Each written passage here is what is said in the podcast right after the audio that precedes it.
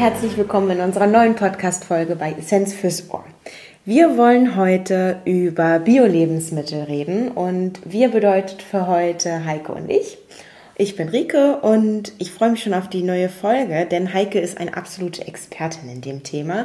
Schon seit 2007 hältst du Vorträge über biologische Landwirtschaft und daher kennst du dich auch als Ökotrophologin super in diesem Gebiet aus. Und ich habe schon in der Vorbereitung für diese Podcast-Folge unheimlich viel von dir gelernt ähm, zum Thema bio- und ökologische Landwirtschaft. Und Heike, vielleicht magst du einfach mal mit der Basis und der Grundlage, da habe ich gelernt, gibt es einen Kreislauf, der auf dem Boden gründet. Die Boden ist die Basis, der Boden ist die Basis und ja, vielleicht magst du mal darüber erzählen. Ja, moin moin erstmal in die Runde. Ähm, Rike, das hast du ganz richtig gesagt. Es ist ein leidenschaftliches Thema für mich geworden, denn ich komme ja aus gar keiner Biofamilie. Ich habe das gar nicht gekannt und habe dann aber ähm, in den USA, als ich dort lebte, Bio kennengelernt, schätzen gelernt, dachte aber, wow, das ist ja so irgendwie ähm, vom Geschmack her so anders, so toll. Klar, als ich in Südkalifornien lebte, das war noch mal teurer damals. Das ist ja nun noch länger als 2007 her. Und damals waren Bio-Lebensmittel sehr teuer, muss man schon sagen, insbesondere dann auch in Südkalifornien. Und als ich herkam, wir hatten ja mal den Podcast mit dem Kurt Wölke gemacht mhm. von Budnikowski, fing ich ja an, in der Druckerie zu arbeiten oder für den Druckeriemarkt in den Hamburger Schulen ähm, zu unterrichten. Und dann kamen die Schüler und Lehrer auf mich zu und wollten immer mehr über Bio wissen. Und ähm, da dachte ich, wow, Mist, ähm, ich weiß gar nichts und habe ein Seminar besucht zu diesem Thema. Und äh, ja, und die suchten dann eine Referentin, eine weitere. Und weil ich mich damals schon in da, wo ich gelernt habe, mich schon so für dieses Thema begeistern konnte, haben die mich gefragt, ob ich nicht den Job mit übernehmen möchte und mache seitdem eben Seminare zum Thema Bio und reise ähm, in Österreich, Schweiz, aber vor allen Dingen in Deutschland auf den Bauernhöfen hin und her. Und das ist ein tolles, leidenschaftliches Thema für mich und von mir geworden, weil ich persönlich die Erfahrung gemacht habe, dass ähm, da eigentlich der Unterschied zu finden ist zwischen Lebensmittel und Lebensmittel. Und die Freude, die ich für Lebensmittel habe, basiert auch darauf, dass man sagen kann, woran erkennt man eigentlich wirklich gute Lebensmittel? Und ähm, das, was du gerade gesagt hast, das ist ja dieser Kreislauf der Ökolandwirtschaft, der eigentlich die Basis ausmacht. Also dieser Kreislauf besteht in, im Zentrum sozusagen vom Boden. Also der Boden ist das, was die Landwirte dir als erstes voller Stolz zeigen, wenn sie sagen, ähm, hier, das ist die Grundlage für all mein Tun. Wenn der Boden wertvoll ist, wenn hier viel wachsen kann, dann kann ich auch richtig gut arbeiten. Also steht der Boden sehr im Zentrum und bildet so den Anfang des Kreislaufes. Vom Boden geht es dann in die Pflanzen, das ist die nächste Stufe von den Pflanzen zu den Tieren, denn die Tiere leben ja von den Pflanzen. Ja? Und dann kommt als vierte Stufe in dem Kreislauf auch der Mensch mit dazu, zumindest wenn es um ökologische Landwirtschaft geht.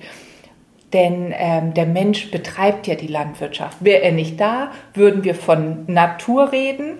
Mit dem Menschen ähm, zusammen reden wir eben über Landwirtschaft.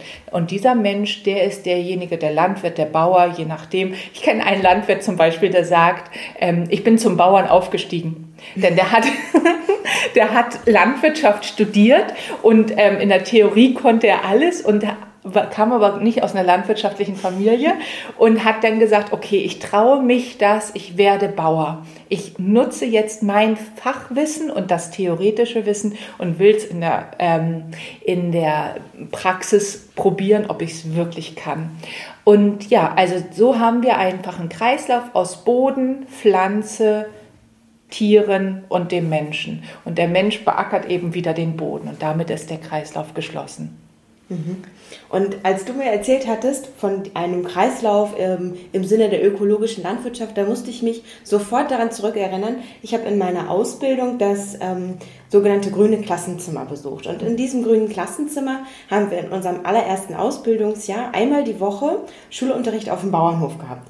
Du musst kurz vielleicht dazu sagen, welche Ausbildung. Das, das war ja nicht deine zur ja. Ökotrophologin. Nein, nein, nein. Zur Ökotrophologin habe ich ja studiert und ich habe vorher eine Ausbildung gemacht ähm, zur Sozialpädagogik pädagogischen Assistentin.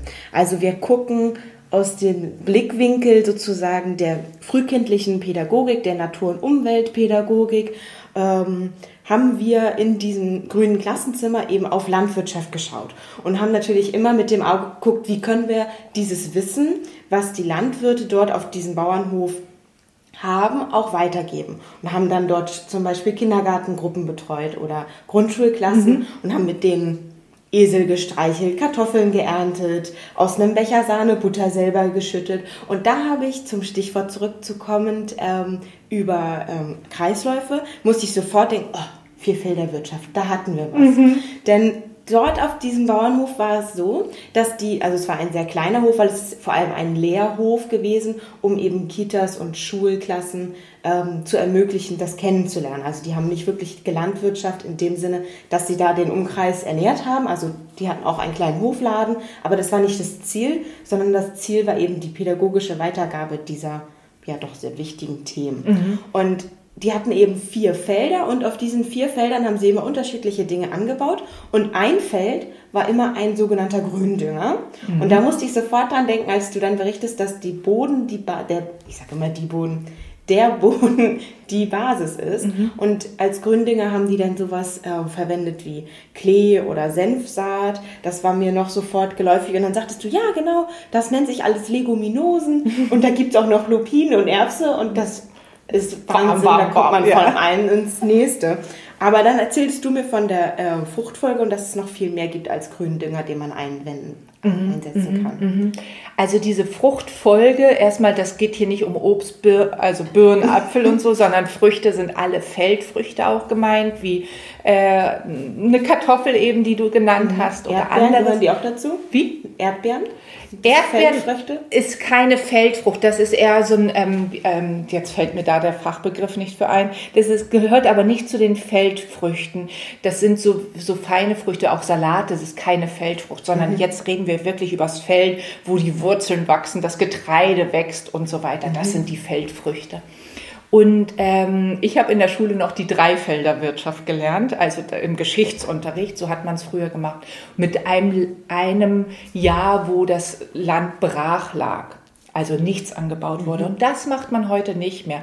Man macht zwar noch so eine Reihenfolge, eine Fruchtfolge, wo jedes Jahr etwas anderes auf dem beackerten Fläche äh, angebaut wird, aber man lässt es nicht mehr brach liegen, sondern man macht es viel schlauer mittlerweile.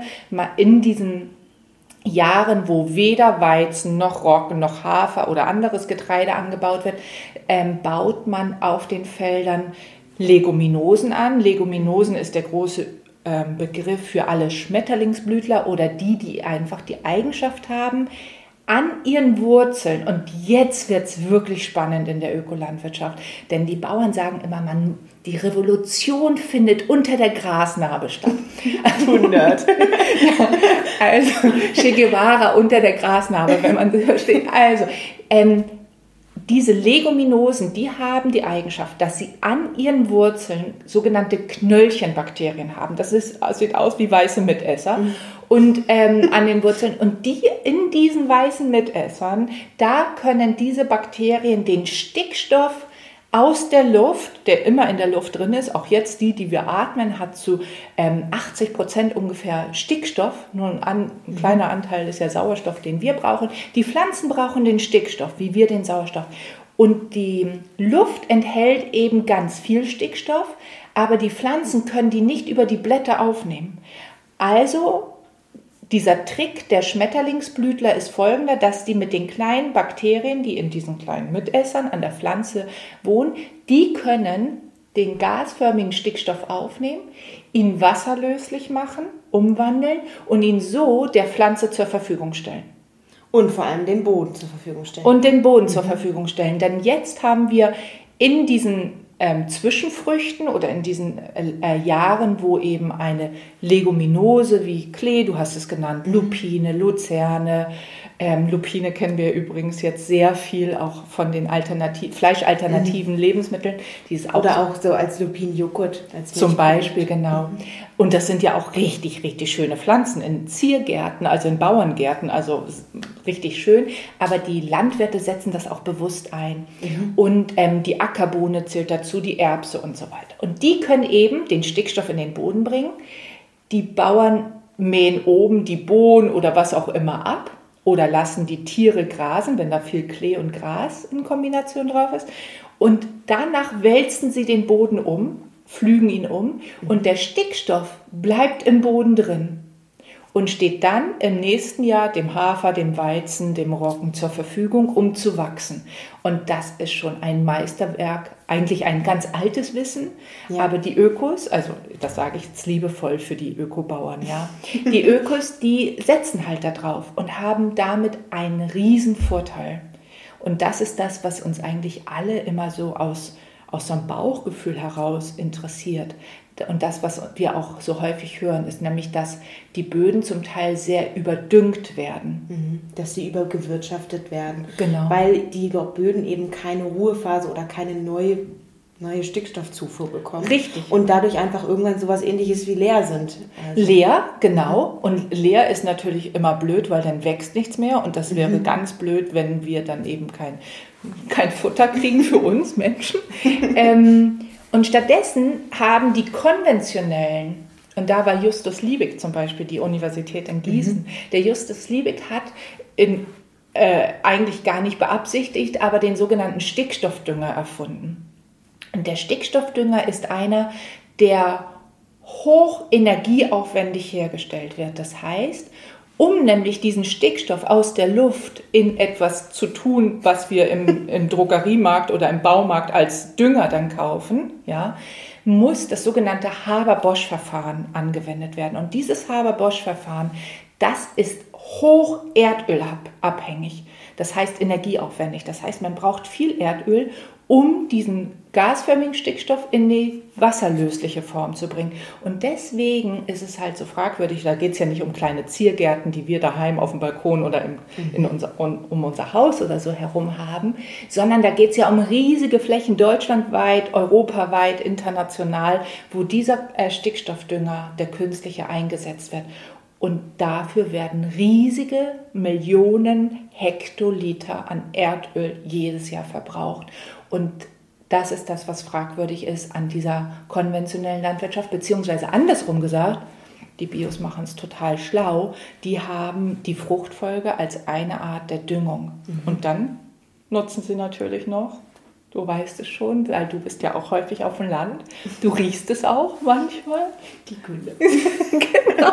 Die gute alte Landluft. Die gute alte Landluft, ja. Äh, Erstmal das Fenster hochdrehen. Also natürlich heute nicht mehr drehen, sondern nur noch den, Schie äh, Knopf drücken, den Knopf drücken, Fenster hoch. Ähm, genau, das ist die Gülle. Und der Mist, also der Mist ist ja letztlich auch eine Mischung aus Stroh, Urin und anderen Exkrementen. Hier in diesem Zusammenhang darf man immer das Wort Scheiße nutzen. also, ähm, das ist Mist und das wird auch genutzt. Also die Exkremente von den Tieren, deswegen sind mhm. Tier, ist Tierhaltung so, äh, so wichtig auch in der, in der guten Landwirtschaft. Und ähm, Allein schon, weil die den besten Mist machen, zumindest die Kühe. Aber ich äh, muss mich ein bisschen zurückhalten, weil allein das Thema Mist und äh, Land, also Mist ähm, und, und ähm, Düngewirtschaft ist, glaube ich, drei Tage füllend. Ja? Mindestens. Mindestens. Vielleicht zusammenfassend, die meisten Landwirte sagen, Kühe machen den besten Mist mhm. weil der weder zu heiß ist, so wie Pferdeäpfel, du kennst genau. das. Die bei uns, die Pferde, äh, der Pferdemist darf immer nur gefahren werden. Wir müssen so, das sollte schon wirklich deutlich unter 10 Grad sein. Am besten muss der Boden gefroren sein. Also wir warten immer den ganzen Sommer. Der Sommer ist immer hart, wenn wir dann den Mist ansparen müssen, damit dann im Herbst endlich der Boden friert und wir den Mist fahren können. Und dann sind die bei uns auf dem Hof zwei Tage lang damit beschäftigt, nur den äh, ganzen Pferdemist wieder wegzufahren. Richtig, genau. Also Pferde machen so eine heiße Scheiße sozusagen. und, und Elefanten auch. Ich war mal weit gereist in Namibia und ich habe die Elefanten nicht gesehen, aber die dampfende Scheiße von den Elefanten. Sie konnten nicht weit sein, aber sie waren noch da. Und, ähm, und Schweine zum Beispiel, das kennt man, wenn man in den Schweinestall geht oder auch in den Hühnerstall, die beißt so richtig. Da ist irre viel Nitrit drin, das, also Ammoniak mhm, eigentlich ist das. Und das das beißt so sehr, das ist, der ist zu sauer. Der darf auch nur gut vermengt mhm. auf den Boden gebracht werden. Und da muss der Bauer ganz viel wissen über Landwirtschaft, also über Mist natürlich, damit er seine Böden nicht übersäuert mit dem eigenen Mist, den er darauf bringt. Ja. Wir als Verbraucher brauchen ja dieses Wissen. Es ist toll, das alles zu haben und ich finde es unheimlich faszinierend, was du alles darüber weißt. ähm, aber als Verbraucher nützt mir dieses Wissen ja am Ende des Tages nichts, wenn ich im Regal nicht weiß, welches Produkt ich wählen soll. Total. Und wir haben ja mehrere Bio-Siegel und wir haben auch ganz viele andere Siegel und wir leben in Deutschland leider in einem absoluten Siegeldschungel. Mhm. Und das ist ein bisschen schade, weil ich immer das Gefühl habe, dadurch geht das Vertrauen in diese Siegel verloren. Mhm. Denn das stiftet eigentlich nur Verwirrung und jede Marke und jeder Supermarkt druckt da was anderes drauf. Und dabei gibt es bei den Bio-Siegeln eine ganz ähm, strenge, klare Regelung. Jedes Siegel, was Bio trägt, und dazu haben wir dieses EU-Bio-Siegel, das ist, das, ähm, das ist grün und viereckig und hat dann ein, ähm, ein kleines Blatt mit den EU-Sternen. Das ist das EU-Bio-Siegel. Und zu diesem Bio-Siegel gehört auch immer eine Kennnummer.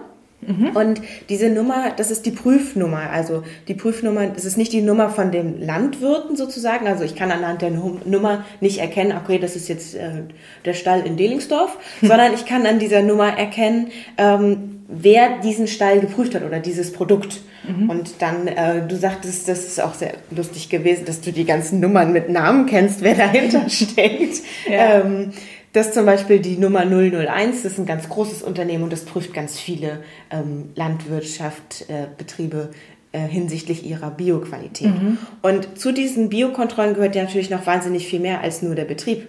Also die gucken sich ja nicht nur den Bauern an und seine Tiere, so wie wir uns das im Bilderbuch vorstellen, und guckt, ob es den Kühen gut geht sozusagen, sondern die interessiert noch viel mehr. Und das finde ich wirklich enorm, denn es geht wirklich um so viele Punkte. Mhm. Und deswegen, liebe Verbraucher, wenn Bio draufsteht, wir dürfen immer drauf vertrauen. Mhm. Also das ist schon das engmaschigste Kontrollsystem. Mhm.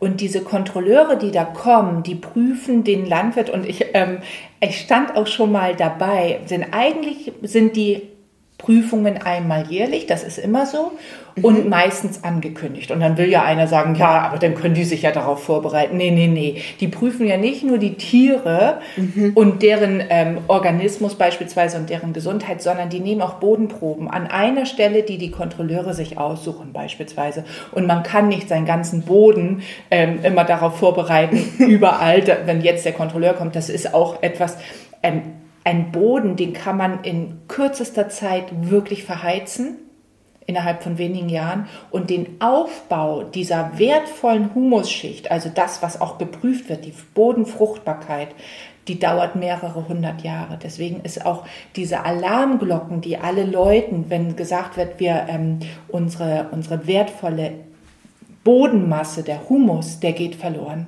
Das ist ähm, eine große Katastrophe. Und die Kontrolleure, die kontrollieren jetzt eben da, wo sie kontrollieren wollen. Und der Landwirt muss alles vorbereiten. Und nun haben wir ja nicht immer große landwirtschaftliche Betriebe, sondern auch kleine. Und wenn da ein Kontrolleur kommt und den ganzen Tag mit über den Hof läuft, dann muss das vorbereitet sein. Denn der will wahnsinnig viel bürokratischen Schmarrn haben, also Schmarrn, das ist jetzt despektierlich, die wollen das wissen, das ist so eine ähm, ähm, Warenflusskontrolle, was wurde wo, welches Saatgut wurde eingekauft, von wem, ähm, wohin geht die Ware, wenn jetzt beispielsweise der Hafer angebaut ist und der Weizen, an welche Bäckerei geht das, wo geht die Ware hin, mhm. dann wird ja auch der Bäcker kontrolliert und das muss schon synchron sein, weil dort wird auch kontrolliert, woher hast du eingekauft und wohin gehen die Brote, die mhm. denn der Bäcker. Und dann dürfen sich auch die Produkte nicht mischen, also der Bäcker darf dann seine Mehle zum Beispiel, muss er dann getrennt lagern, bio mhm. und konventionell ja. darf sich nicht vermischt. Richtig, die brauchen zwei Lager, ähm, richtig, die Mühle, der Bäcker, alles, wenn man Mischbetriebe hat, das ist unter EU-Mindeststandard erlaubt, dass man Mischbetriebe hat. Ähm, das ist ein Riesenaufwand. Mhm. Und interessant ist, der Bauer bezahlt die Kontrolle, der, Land, äh, der, der Müller bezahlt die Kontrolle, die, also wenn er das Mehl mahlt, oder aber der Bäcker bezahlt es. Also jeder, der kontrolliert wird, wird auch, ähm, muss dafür bezahlen, mhm. einmal im Jahr. Und die Kontrollstelle, und du hast darauf angesprochen, das, was wir auf dem, auf dem Produkt letztlich finden, also wo man sagen kann, ist, wo jeder für sich prüfen kann, ist ein Produkt wirklich bio, dann findet man eben dieses Blatt und die Kontrollstellnummer. Und das ist die letzte Kontrollstelle. Mhm. Die, die das Produkt in den Handel sozusagen erlaubt hat abzugeben. Und davor findet aber auf jeder Produktionsstelle schon eine Kontrolle statt. Und das ist eben das ähm, Spannende. Und das gilt für alle Produkte hier in der EU. Also egal, ob wir, mh, hm, na, jetzt machen wir keinen Urlaub mehr irgendwo. Aber ich sage jetzt mal, ähm, als wir noch Urlaub gemacht haben, und ähm, irgendwo waren, also ich sage jetzt mal, ich würde so gerne mal nach Frankreich reisen, also ich würde so gerne mal in die Provence. Ich, ich beame mich jetzt mal dahin und ich bin in Frankreich und möchte einen Bio-Käse kaufen. Mhm. Dann ähm, kann ich mich an diesem Siegel auch orientieren. Siegel und die Kontrollstellennummer, die daneben steht. In Frankreich wird sie dann häufig mit FR anfangen, in Deutschland fängt sie häufig mit DE an und mhm. ähm, in den Niederlanden mit NL oder Österreich AT oder wie wir es auch haben. Und ähm, dann kann ich auch sicher sein, dass dieses Produkt eben von einer französischen Kontrollstelle kontrolliert wurde. Und jetzt wird spannend. Hast du eine Idee, wie man das macht mit Ware aus ähm, Drittländern, also nicht EU-Ländern? Ich sage jetzt mal, ähm, auch wenn wir da immer Abstand von halten, ist ja Schokolade und der Kakao da drin. Ja, niemals. Niemals. Aber das, wofür, wo wir uns ja schon geoutet haben, ist Kaffee. Ja. Also Kaffee. Wenn Kaffee, ähm, ein Bio-Kaffee aus Ecuador oder Äthiopien nach Europa kommt, in die EU, weißt du, wie das da gemacht wird? Hast du eine Idee? Nee, das ist nämlich so spannend. Auch da habe ich mich ähm, damals, als ich mich mit dem Thema angefangen habe zu beschäftigen, habe ich auch gesagt, aber jetzt kann ja nicht jeder irgendwie überall seine Dependance. Der kann ja auch nicht überall hinreisen. Richtig, genau. Und es steht doch immer ein EU-Land drauf. Mhm. Ne? Also da, Bei einem EU-Siegel. EU, ja. Richtig, also wie geht das? Und das geht so, dass vor Ort ich habe ja eben schon gesagt, ich war in einem afrikanischen Land, wo die, wo die Elefantenscheiße zu sehen war. Und ich war auch in einem anderen afrikanischen Land mal, ähm, ähm, wo Kaffee angebaut war. Das war in Tansania. Und ähm, da habe ich auch ein Bio, äh, so eine Bio-Kooperation gesehen, so eine kleine.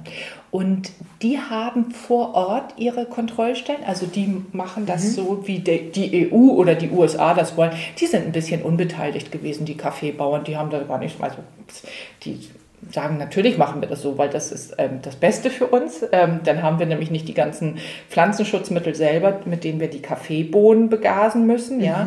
Ähm, aber die haben gesagt, die in Europa oder USA, die wollen das so. Und ich dachte, ja, stimmt, wir wollen hier so einen guten Kaffee haben. ähm, und die werden vor Ort kontrolliert. Und dann geht die kontrollierte Ware in die EU. Und dann gibt es hier nochmal im Hamburger Hafen, am Frankfurter Flughafen, wenn es um deutsche Import, also Importware nach Deutschland geht, ähm, gibt es dort nochmal stichprobenartig auch Kontrollen. Und ähm, die Kontrollen werden dann eben hier innerhalb der EU, wo auch immer, ähm, gemacht. Das sieht man dann anhand des Ken, dieser, ähm, dieser Kennstellennummer ähm, steht man ja, sieht dann ja das Land, welches dann nochmal diese Prüfung abgenommen hat. Richtig, Also genau. so kann es zum Beispiel sein, dass ein Kaffee aus Äthiopien ähm, in der Kennnummer ein NL hat, weil das wurde in den Niederlanden nochmals geprüft. Perfekt, genau so ist es. da angekommen ist. Genau so ist es. Und diese Kontrolleure, die sind staatlich geprüft. Das heißt, die äh, müssen eine richtige Prüfung ablegen. Wenn wir jetzt irgendwann sagen, mhm. wir haben keine Lust mehr auf Ökotrophologie und Ernährungsberatung und das, was wir eigentlich jetzt gerade gerne machen, wer weiß, vielleicht irgendwann wollen wir was anderes werden, dann müssen wir richtig viel lernen über Landwirtschaft. Dann mhm. müssen wir ganz viel lernen, was die EU-Öko-Verordnung, also dieses Gesetz vorgibt um dann eine Prüfung zu bestehen und dann Kontrollen abnehmen zu dürfen. Und dann würde da nicht draufstehen, DE Öko Proved by Rike oder geprüft von Heike, sondern wir hätten so eine Nummer. Und ähm, die würde dann da draufstehen. Und jeder, jede, und das habe ich damals auch gemacht, ähm, kann diese Kontrollstellennummern googeln. Also wir können die eingeben und dann, das ist jetzt nicht ein Fachwissen, was ich auswendig habe, sondern das eignet man sich so an. Ähm, da da ähm, kann man dann gucken, welche Kontrollstelle, also welches Unternehmen hinter dieser Kontrollstelle steht. Mhm. Ja. Wer gehört zu dieser Nummer sozusagen? Ja, genau. Ja. Und die 001 ist eine sehr, sehr bekannte, das ist Peter Grosch in Nürnberg, das ist ein Urgestein der Bio-Welt und ähm, der ist auch international tätig. Also der ist richtig groß und toll. Ja, ähm, ganz, ganz spannend. Aber dann gibt es ja auch noch sehr viel mehr Siegel. Also wir haben das mhm. EU-Biosiegel und das ist ja ein Mindeststandard, haben wir schon gehört. Mhm. Denn es ist natürlich unheimlich schwer, wenn man die ganze EU einbezieht, einen Standard zu finden, der für alle gleich ist. Weil wenn wir nur ein paar Kilometer weiter gucken, Richtung Provence, wie du sagtest, da sind schon die Anbaubedingungen anders. Dann können wir uns aber vorstellen, es geht ja noch viel weiter südlich und noch viel weiter nördlich mhm. oder westlich oder östlich. Ja. Und ähm, so muss ein EU-Siegel ja auch quasi Mindeststandard sein, denn wir, wir können es gar nicht schaffen, alle Länder auf einen Nenner zu bringen, weil die Bedingungen so unterschiedlich sind. Genau. Und dann gibt es darüber hinaus um jetzt für Deutschland zu sprechen, noch sehr viel mehr Siegel, die dann eben strenger sind, wie zum Beispiel das Demeter-Siegel, das ist als das strengste Biosiegel bekannt und es ist ein deutsches Biosiegel. Nein, es ist kein deutsches. Es ist, kommt aus Deutschland. Ja. Ähm, es kommt aus Deutschland, wurde 1924 hier gegründet. Mhm. Ähm, aus einer, aus einer Not heraus, weil davor gab es gar kein Bio. Also man, man, es gibt eigentlich erst Bio sozusagen, seit es Demeter gibt. Und das war 1924. Und mhm. davor gab es in Deutschland eine große Not, nämlich dass die Böden immer kärger wurden, weil immer mehr Stickstoffdünger eingesetzt wurde. Aber mit der Zeit hat, haben, wurden die Böden immer ähm, ähm, ja, kärger, also mhm. Frucht äh, fruchtloser. Haben immer weniger abgegeben. Richtig. Und das Ertrag. ist manchmal so, wie man das bei Zimmerpflanzen sieht, dass die so Asche oben auf dem Boden haben. Also das Asche ist ja Mineralstoffe, dass die Mineralstoffe an die Oberfläche kommen. Das ist eine große Katastrophe. Und nun war 1924 und die Jahre davor ja nicht die Zeit, wo man in Kanada angerufen hat und hat mal gesagt, ähm, schick mal einen Sack Weizen rüber, wir haben hier Hungersnöte, ja. Also da ging es richtig ums Ganze. Und ähm, da haben sich ein paar Bauern zusammengetan in der Nähe von Berlin und die haben einen sehr gescheiten Mann ähm, gefragt, nämlich den Rudolf Steiner. Rudolf Steiner ist den Anthroposophen bekannt und manchen auch ähm, beispielsweise von den Rudolf Steiner Schulen oder den Waldorf-Schulen und aus der Homöopathie und so weiter. Der Dr. Rudolf Steiner war ein sehr gelehrter Mann und der hat einen sogenannten Kurs gehalten, ähm, ähm, ähm die geisteswissenschaftlichen Grundlagen zum Gedeihen der Landwirtschaft. Und da kann man sich schon vorstellen, dass da so ein paar Bauern saßen, die sagen, was? was soll ich machen? Und der hat das Ganze geisteswissenschaftlich betrachtet und das äh, kehrt auch heute noch in diese Demeter-Grundlagen ein. Ähm, und Demeter war eben 1924 der erste strengere Verband. Und dann gab es und ach so, und ähm, das, was ich sagen wollte, die wurden zwar in Deutschland gegründet, mhm. aber mittlerweile gibt es Demeter-Bauern überall auf der Welt. Mhm. Also wir finden auch eine Demeter-Banane. Genau, aber das Siegel per se kommt aus Deutschland. Richtig, genau, das kommt aus Deutschland, richtig. Und ähm, dann gab es Jahre, ja, wo wir uns in Deutschland und international mit ganz anderen Dingen beschäftigt haben, nämlich mit Kriegsführung und fürchterlichen Dingen. Und ähm, dann natürlich in der Landwirtschaft, die gab es immer. Und es haben irgendwann sich Bauern wieder, äh, na gar keine Bauern, sondern äh, Politiker und anders äh, wissenschaftlich denkende Menschen mit ihren Frauen zusammengetan, die eher landwirtschaftlich unterwegs waren. Und die haben gesagt, das, was Demeter alles beachtet und, ähm, und als, als Voraussetzung sagt, zum Beispiel, dass immer Kühe auf dem landwirtschaftlichen Betrieb sein muss und die ähm, Kühe immer die Hörner behalten müssen und so weiter. Also Demeter hat, wie gesagt, sehr viele.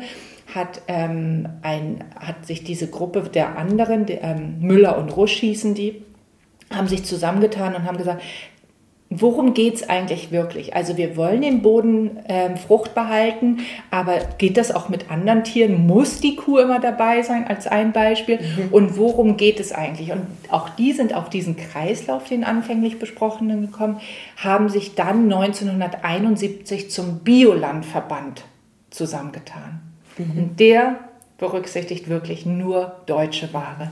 Also Bioland, wenn man Bioland ähm, das Siegel zusätzlich zu dem Blatt auf einem Produkt sieht, dann ist das irgendeine Ware, die irgendwo in Deutschland angebaut wurde. Mhm. Also Bioland ist sehr regional, weil mhm. die Produkte, die von einem, das ist ein eben in Deutschland gegründetes Siegel und die Produkte kommen auch alle nur aus Deutschland. Richtig, genau. Zum Beispiel findet man im Bioland-Siegelbereich viele Milchprodukte mhm. und dann weiß ich als Verbraucher, wenn da ein Bioland-Siegel drauf ist, dass die Kuh auch in Deutschland stand und dass der Joghurt auch in Deutschland hergestellt wurde. Genau, genau. Und auch Getreide sind ganz typische Bioland-Produkte mhm. und das Fleisch. Ja, ja, das ist alles sehr logisch. Das sind sehr gut anbaubare Produkte genau. bei uns hier in Deutschland. Ja, und dann ähm, das, was wir ja auch können, ist die ganzen Feldfrüchte mhm. oder Kohlsorten. Cool, da habe ich auch gerade dran gedacht. jetzt verlassen wir allmählich den Winter, das heißt, der Kohl wird weniger, aber jetzt kommen allmählich so ähm, verschiedene andere auch Obstsorten wieder und der Lauch und so weiter. Also wir mhm. haben ähm, da auch schöne ähm, Lebensmittel eben und die wenn, wenn der Verbraucher oder ähm, der Kunde darauf achtet, dass es ein, eine regionale, eine deutsche Ware sein soll, dann ist neben Bio eben auch das Bioland-Siegel hilfreich. Mhm. Und dann gibt es noch ein drittes Siegel. Ähm, ich habe anfänglich gesagt, das mit den drei Fähnchen, aber es sind Grashalme. Blätter. Blätter. Das ist immer noch falsch. Ist egal. ähm, vielleicht muss Naturland nochmal an dem ähm, Logo arbeiten, damit jeder er erkennt, was es ist, aber vielleicht ist es auch gar nicht wichtig. Aber letztlich ist die Symbolkraft das gleiche, denn ja. es sagt uns, also es ist das Naturland-Biosiegel und es sagt uns, dass das drei Helmchen sind von was auch immer. ja. Und in diesem ähm, Siegel, das ist eben auch eins, was wir hier ähm, in Deutschland begründet haben und auf unseren Produkten finden. Aber dort ist es ähnlich wie bei Demeter. Also es gibt auch internationale Produkte, die mit diesem Naturlandsiegel ausgezeichnet sein können. Und was auch bei diesem Siegel noch besonders ist, dass es auch Fisch auszeichnet. Richtig, genau. Also sowas wie Garnelen mhm. beispielsweise, mhm. Forelle, ähm, Lachs die werden von Naturland ähm, ähm, ähm, kontrolliert. Also das heißt, da geht auch die Kontrollstelle hin und mhm. die müssen zusätzlich auch noch über Fisch und Aquakulturen Bescheid wissen. Genau richtig. Und dann gibt es noch ganz viele andere Siegel, aber die sind nicht so dominant. Ähm, Biopark Ostbayern oder die GER. GER ist übrigens ganz interessant. Das ist ein kleiner Verband. Und Demeter ist, das, äh, ist die griechische Göttin der Fruchtbarkeit. Das ist Demeter. Mhm. Ähm, und GER war ihre Mutter. aber der Verband ist eben sehr klein. Aber ähm, so, so, so sind die Hintergründe auch manchmal so spannend bei diesem ganzen Thema. Warum heißt das Demeter? Ja, weil es die griechische Göttin der Fruchtbarkeit ist. Und darum geht es immer und immer wieder. Und wenn man sagt, was macht diese Verbände strenger? Dann mhm. geht es einerseits um die Tierhaltung. Also Demeter ist zum Beispiel wesentlich strenger, weil ich habe schon eben gesagt, ähm, Kühe müssen immer sein. Das ist jetzt noch nicht das Strenge, sondern die Kühe müssen immer ihre Hörner behalten. Und das ist so toll, wenn man mal mit Kindern auf den Hof geht und die erstmal denken, ob das jetzt alles Bullen sind, weil die haben ja alle noch die Hörner. Nein, alle Kühe haben Hörner. Alle, genau. Und ähm, die Demeter-Kühe, die müssen sie behalten dürfen. Das heißt, die Demeter-Ställe müssen von Haus aus immer größer sein, mhm. damit die Kühe sich aus dem Weg gehen können. Ähm, andere Kühe im Kalbesalter werden enthornt. Ähm, da, da, streiten sich die Gelehrten, ob das gut ist oder nicht gut ist. Demeter auf jeden Fall sagt, die müssen dranbleiben wenn du aber die ähm, Enthortenkühe hast, dann haben die ja diese Waffen in Anführungsstrichen nicht mehr und ähm, der Stall könnte ein bisschen enger gebaut werden.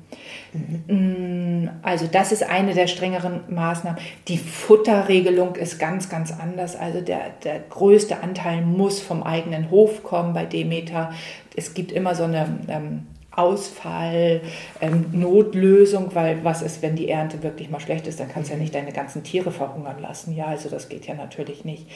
Ähm, Aber die Idee und die Bewirtschaftung des Hofes muss darauf ausgerichtet sein, dass sich der von alleine tragen kann, also dass sich alle meine Tiere selber ernähren können. Und dass auch der ganze Scheiß von den Tieren wieder wegkommt auf dem eigenen Hof wieder wegkommt, also auf dem eigenen Hof mhm. eingesetzt wird. Und das ist der große Unterschied zur Massentierhaltung. Du kannst gar nicht so viele Tiere halten, weil du darfst nicht die Gülle irgendwo hin verkappen, wie das in der Massentierhaltung der Fall ist. Mhm. Das heißt, ähm, in, in Bio, für alle Bioverbände gilt, dass die, es eine Massentierhaltung nicht gibt. Ja. Und Verarbeitung ist strenger. Zum Beispiel lassen die Demeters nicht zu, dass eine Milch homogenisiert wird. Das heißt, in der Flasche sehen wir die Demeter-Milch und über die wurde ja hier schon mal im Podcast gesprochen. Die rahmt halt noch auf, weil die Milch nicht ähm, die Fettkügelchen ähm, natürlich belassen werden. Mhm.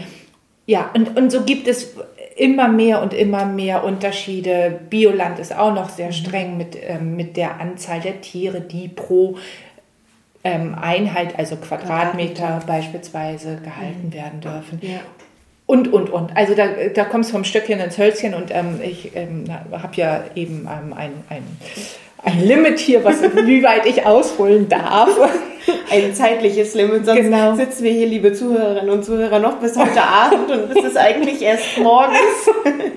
genau. Ähm, ja. Aber die Milch, die du eben nanntest als Lebensmittel, ist eine super Überleitung zu einem Thema, zu einem letzten Thema, was uns auch sehr am Herzen liegt. Und das ist natürlich die Gesundheit. Und das ist ja nun mal unser ähm, Main Business mhm. sozusagen. Mhm.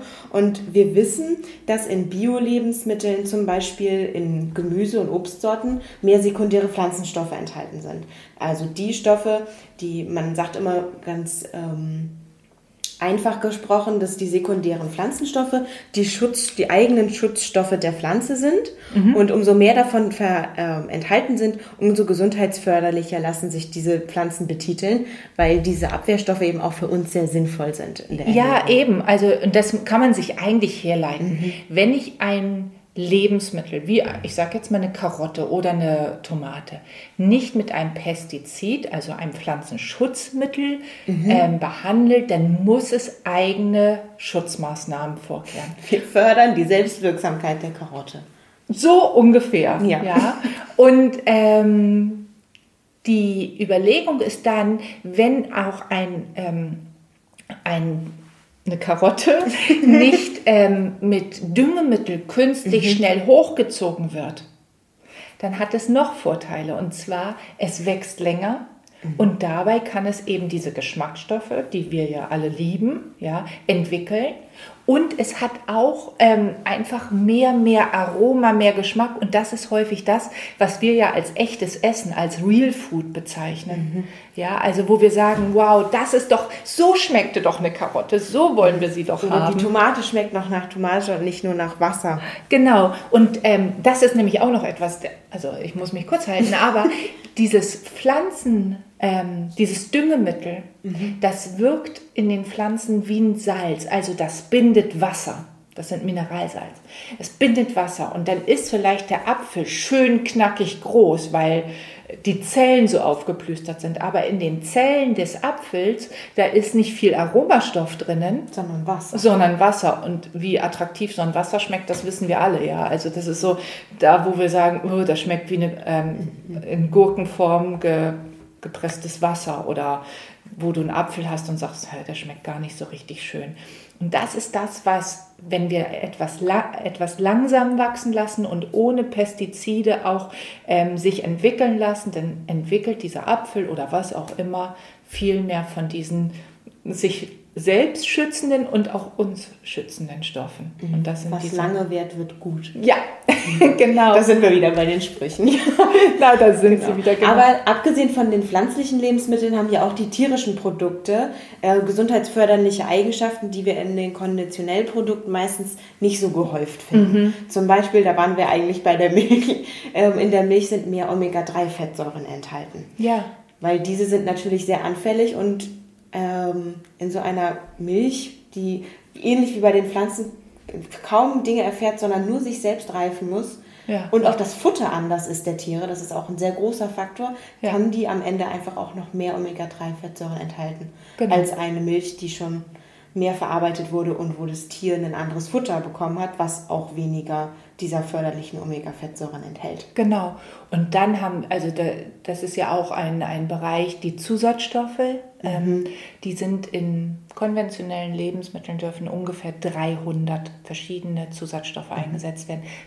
Ohne Aromastoffe. Die oh. sind nicht in die 300 einbezogen. genau, da kommen noch mal ein paar hundert Aromastoffe dazu. Mhm. Und die Bios haben ganz andere, strengere Richtlinien. Da sind es insgesamt 53 Zusatzstoffe statt 300. Mhm. Und ähm, die Verband, Verbandsware wie Bioland, Demeter, Naturland und Konsorten, die dürfen maximal 20 einsetzen. Also das sind schon mal eine ganz andere Nummer. Und wo du gerade bei tierischen Lebensmitteln warst, das, was ähm, in, in Bio zum Beispiel nicht erlaubt ist, ist der Zusatzstoff Mono- und Diphosphate. Wenn du Fleischwaren mhm. herstellst, dann dürfen die in ähm, konventionellen Produkten eben eingesetzt werden und die haben eine wasserbindende Wirkung. Da schmeckt nicht mhm. nur die Gurke nach Wasser, sondern auch der, die Wurst nach Wasser, hat aber jetzt ähm, diese konventionelle Wurst darf auch Aromastoffe bekommen. Mhm. Das heißt, obwohl da viel Wasser drin ist, schmeckt sie gar nicht so. Schmeckt sie gar nicht so, sondern die Aromastoffe machen dann eben wieder das alles wett. Und da kann man einfach nur appellieren, diesen Satz, je weniger E-Stoffe auf einem Produkt sind oder mhm. je weniger Zusatzstoffe da drauf sind, desto echter, desto realer schmeckt es uns, desto, ähm, desto mehr haben wir auch das Lebensmittel in der Hand oder auf dem Teller oder im Bauch, was wir dachten, was wir essen. Mhm. Das haben wir auch schon mal sehr ausführlich in der Folge Real Food besprochen. Mhm. Da ging es nämlich um genau das, auf Zutatenlisten zu schauen und die zu wählen, die am wenigsten draufstehen hat. Ja. Und das sind eben in ich würde mal sagen, nahezu allen Fällen Bio-Lebensmittel. Richtig, genau.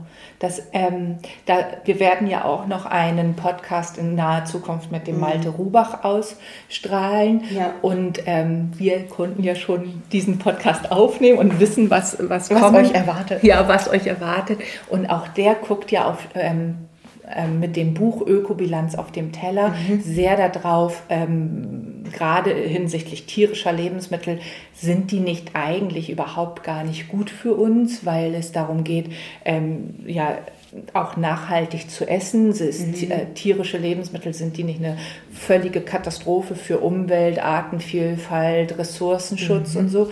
Und da hat er ja schon sehr spannendes ähm, Berichtet. Berichtet, genau. Also das ähm, ist toll. Und das Thema Zusatzstoffe, das ist eines, das lässt uns eigentlich nicht los, wenn wir über Real Food und echtes Essen ja mhm. reden, ähm, weil auch Farbstoffe, also und wir werden ja auch manchmal so getäuscht von einer wahnsinnig ähm, wollen wir noch mal beim Fleisch bleiben, also von einer wahnsinnig roten, frisch anmutenden Fleischsorte oder ein Stück Fleisch oder so. Ähm, das ist, da ist echt viel Fake dabei. Das muss man leider sagen. Und ja. wir, wir sprechen zwar jetzt so viel über Fleisch. Ähm, In letzter Zeit immer häufiger. Aber ja, aber eigentlich, weil wir darauf also der Meinung sind, ja, es ist ein tolles Lebensmittel, beziehungsweise es kann ein tolles Lebensmittel sein, wenn es nicht hochverarbeitet ist. Und wenn das Tier auch ein Leben hatte genau. und nicht eingesperrt Richtig. war. Richtig. Und wir brauchen einfach nicht so viel davon, wie wir häufig essen. Also ähm, weniger ist mehr. Weniger ist mehr. Die 300 bis 600 Gramm gehen auch unter Planetary Health Diet, also mhm. die ähm, Diet, die ähm, Kostform, die auch dem Planeten gut tut. Da habe ich auch gerade letztens ein, ähm, eine Newsmeldung auf mein Handy bekommen, dass die, ähm, ah, das ist das Bundesministerium für Gesundheit, dass irgendwie in diesem politischen Bereich sich auch jetzt dahingehend nochmal wieder die Empfehlung ausgesprochen wurde, die Fleischzufuhr zu halbieren und dann sind wir bei 300 Gramm Fleisch pro Woche. Ja, genau. Und damit sind wir, und das ist ja unser großes Thema, unser Main-Business, wie du gerade sagtest, ist das Thema Gesundheit.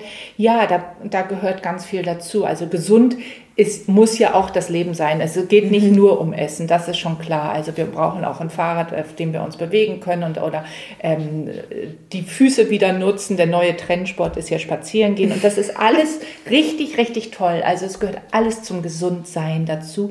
Das sind nicht nur die Lebensmittel. Und übrigens, ich habe neulich auch wieder ähm, diese, diesen Hinweis gelesen, Lebensmittel können nicht gesund sein, das können nur wir Menschen. Mhm. Und dann, wenn man aber über Bio spricht, stimmt das nicht. Auch Lebensmittel können gesund sein. Also sie können halt gesünder sein als die andere Auswahl, die ich treffen kann. Richtig, genau. Und das ist eigentlich auch so die, die Hauptbotschaft, weshalb du ja schon sehr lange Bio-Fan bist und was auch mich immer mehr überzeugt aus so einem studentischen Leben, ist Bio dann leider auch in manchen Schritten teurer. Mhm. Aber man muss sich eben umgekehrt fragen, wer zahlt die Kosten für das, was ich als Verbraucherin spare. Und das sind an, wenn wir bei Tierhaltung sind, die Tiere, die eben kein artgerechtes Leben haben, bevor sie geschlachtet werden werden oder das ist der Boden, der übersäuert mhm. ähm, oder es sind die Landwirte, die von ihren Milchpreisen nicht mehr leben können. Oder aufgrund der Pestizide mhm. so ähm, krank werden. Da gibt es genau. eine tolle, also es gibt tolle Dokus dazu. Unser täglich Gift ist eine Art Doku, mhm. wo mal deutlich wird, was eigentlich stattfindet. Ja.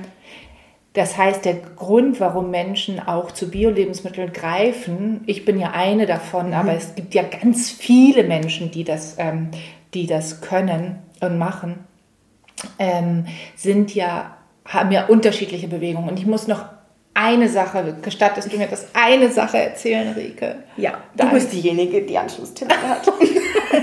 Stimmt, aber dieses, das ist so, so wichtig. So viele Menschen ähm, wundert das Bienensterben. Ja. ja. Und das ist ist ein großes Thema und da kommen Kosten oder könnten Kosten, also monetäre Kosten auf uns zukommen, unabhängig von dem, dass es einfach unsere ganze Artenvielfalt und damit auch das Bild, was wir von Landwirtschaft, äh, Landschaft haben, mhm. einfach so verändert. Wie kommt es zu diesem blöden Bienensterben? Eine der Pestizide, die in, eingesetzt werden, nicht in Bio, sondern in der konventionellen Landwirtschaft und sicherlich auch nicht von allen, weil es gibt auch in der konventionellen Landwirtschaft richtig tolle Bauern, das muss man schon sagen, die ja. nicht das Bio-Siegel tragen. Aber was erlaubt ist im konventionellen und im Bio eben nicht, ist der Einsatz von sogenannten Nicotinoiden. Das ist ein, auch ein Pflanzenschutzmittel, also ein Pestizid. Mhm was sich im, ähm, auf Pflanzen kommt und was sich im Morgentau der sich zusammenfaltenden Blätter dieser Pflanzen sammelt. Und wenn die Bienen äh, morgens losfliegen und ähm, Durst haben sozusagen, trinken sie dieses, diesen Morgentauwasser. Wenn das belastet ist mit den Nicotinoiden, dann trinken die dieses verseuchte Wasser in Anführungsstrichen, ja. haben das in ihrem Körper drinnen und verlieren da, das geht ins Nervensystem der Tiere und verlieren ihre Orientierungslose, äh, ihren Orientierungssinn und sind orientierungslos. und damit kommen sie nicht mehr zurück zum Stock. Und das ist das Problem. Tiere, also Bienen in dem Fall, die nicht zurück zu ihrer Herde finden, also zum Bienenstock in mhm. dem Fall, verlieren einfach ähm, die Grundlage für Sicherheit, für Schutz, für alles, sind orientierungslos und verenden. Und das ist ja jetzt nicht nur eine Biene, der das so geht, sondern vielen, vielen Bienen und nicht nur hier im Umland von Hamburg, sondern überall, ähm, wo das eingesetzt wird. Und das ist ein, ein riesengroßes Schnappilemma sozusagen, wenn wir ähm, wollen, dass mehr Tiere erhalten bleiben, dass eine Landwirt Landschaft erhalten bleibt, dass eine Landwirtschaft uns gute Lebensmittel gibt, dann ist eigentlich der Weg immer mehr in Richtung Bio. Mhm. Und das, das macht schon Sinn aus Umweltschutzgründen, aus Artenschutzgründen und ähm, ich finde auch für unsere, für unsere Gesundheit ist das, ähm, ist das ganz entscheidend. Mhm. Wir haben ja leider bei uns in der in allen Ebenen in unserer Gesellschaft immer das Phänomen, dass wir Dinge reparieren oder dass wir Symptome behandeln und leider Probleme nicht immer unbedingt bei der Wurzel anpacken. Und bei der Wurzel sind wir auch beim Eingangsthema. Wir haben mit dem Boden gestartet und wenn wir auch mit dem Boden in diesem Podcast enden, dann könnten wir wirklich in den Bereichen, wie du eben schon nanntest, den Umweltschutz, der Artenvielfalt, unserer eigenen Gesundheit wirklich viel erreichen. Und ähm, eben nicht bloß weiterhin die Symptome behandeln, sondern das Problem bekämpfen. Also ihr Lieben, vielleicht seid ihr bereit dazu, beim nächsten Mal ähm, darauf zu achten, auch mal ein Bioprodukt zu wählen. Und wenn ihr dazu Fragen habt zu diesem Thema, dann haben wir dazu auch einen Blogpost geschrieben, beziehungsweise nicht wir, wir loben uns immer so, aber es ist die Saskia, die den geschrieben hat. genau. Die kann das viel besser auf äh, jeden Fall. Und ähm, ja, ansonsten sind wir natürlich auch immer für euch erreichbar. Schreibt uns gerne eine E-Mail und seid gespannt auf die Folge mit dem lieben Malte. Die ist auch wirklich sehr spannend. Mhm. Oder hört euch vielleicht noch mal die Folge an mit Ingrid und Dirk ja. Steffens. Mhm. Ähm, die haben die Biodiversity Foundation, also die Artenvielfalt, Stiftung für Artenvielfalt. Und die ist auch mächtig gut, die Folge. Ja, da ging es auch sehr viel um das Artensterben und ähm, um die kleinen Dinge bei uns in der Großstadt, die wir entdecken könnten, die unser Landschaftsbild prägen aufgrund von kleinen Krabbeltierchen sozusagen. In diesem Sinne, macht die Augen auf, genießt den Frühling und achtet mal auf eine gute, schöne Landschaft, genau. dass wir sie uns erhalten.